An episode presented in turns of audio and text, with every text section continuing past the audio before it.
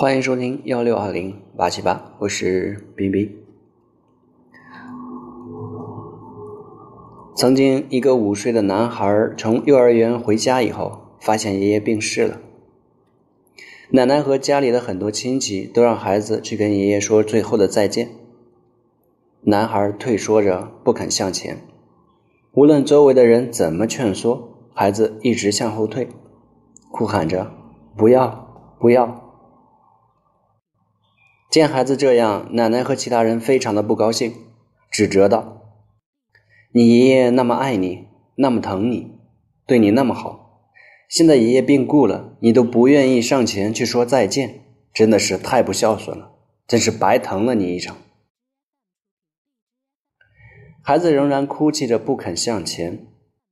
此时，妈妈走上前来，抱起孩子，在众人的指责声中离开了现场。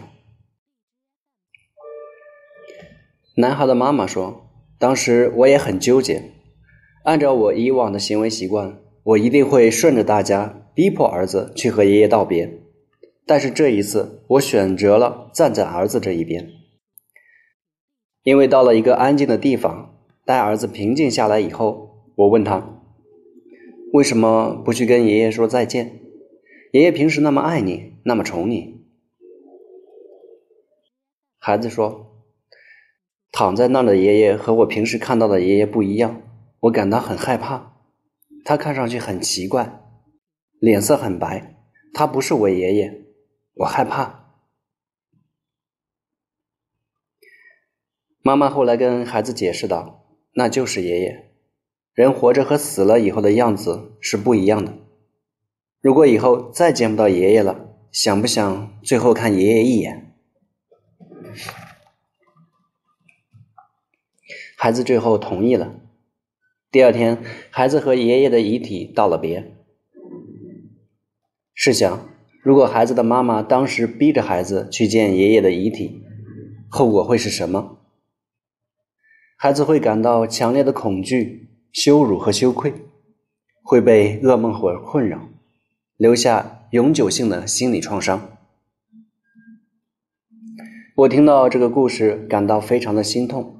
我们是如此的不了解孩子，在当时的场景下，每个人都是从自己的角度和需求出发，要求评判和指责孩子，没有人静下来想一想孩子为什么会这样做。亲爱的父母们，每个孩子的行为的背后都有他的理由，也许你不理解，也许你感到非常生气，也许你不认同。但是孩子一定有自己的理由。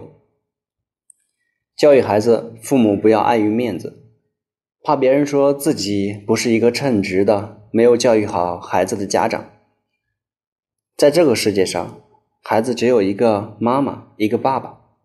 在任何的时候，不论发生了什么事情，请都要记住，永远站在孩子这一边。站在孩子这一边，不是纵容孩子，也不是鼓励孩子犯错，而是停下来，给孩子一个机会，倾听孩子的感受和理由，从孩子的角度去看他的世界，从他的行为背后去了解他的想法和动机，这样我们才能够走进他的内心，和他建立可以真心交流的关系，才能够真正的引导他，帮助他。请记住，我们教育孩子的目的不是让别人看到我们做的有多好，孩子有多乖，有多听话。培养孩子的目的是让他能够了解自己，了解他人，独立应对生命中各种各样的人与事情。